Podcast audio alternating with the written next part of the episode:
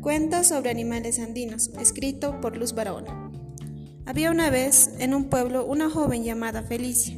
Ella tenía una chacra donde cada día iba a ver cómo estaba. En ese terreno había una alpaca que cada iba a ver cómo estaba Felicia. Un día la alpaca habló con Felicia. Ella estaba muy confundida y a la vez asustada, porque no se explicaba cómo podría hablar con ella. Cuando llegó a su casa, contó a sus padres lo que pasó y sus padres le contaron todo. Le dijeron que cuando era niña, ella se encontró con dos búhos, que estaba que estaba muy mal y Felicia los ayudó.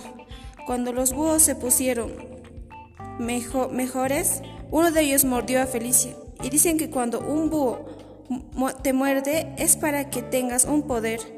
En este caso, a ella le dio el poder de que una alpaca le cuide y hablara con ella.